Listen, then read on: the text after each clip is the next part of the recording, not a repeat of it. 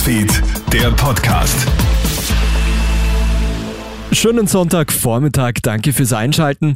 Du hörst hier den Krone-Hit Nachrichten-Podcast heute früh mit Clemens Draxler. Europa droht ein weiterer Dämpfer am Strommarkt. Frankreich exportiert normalerweise große Mengen an Strom in die umliegenden Länder. Da er aber etwa die Hälfte der Atomkraftwerke Mängel oder Beschädigungen aufweisen, müssen die Franzosen jetzt sogar Strom importieren. Energieexpertinnen und Experten warnen, dass sich die Stromversorgung in Europa im Winter dadurch drastisch verschlechtern könnte. Die Situation ums ukrainische Atomkraftwerk Saporischschja spitzt sich offenbar weiter zu. Nach dem Beschuss der Anlage ist ein Reaktor heruntergefahren worden. Am Gelände besteht derzeit erhöhte Brand- und Strahlungsgefahr. Einem Bericht zufolge sollen russische Soldaten das Kraftwerk sogar vermint haben.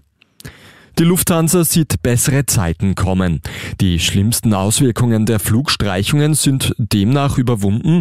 Der Flugbetrieb sei jetzt weitgehend stabilisiert, heißt es von der Airline.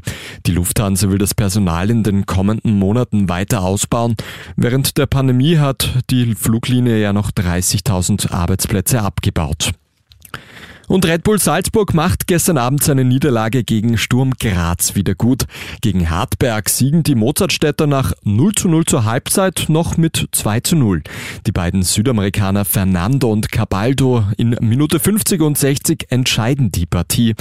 Lask übernimmt nach dem 5 zu 1 gegen den WRC die zwischenzeitliche Tabellenführung.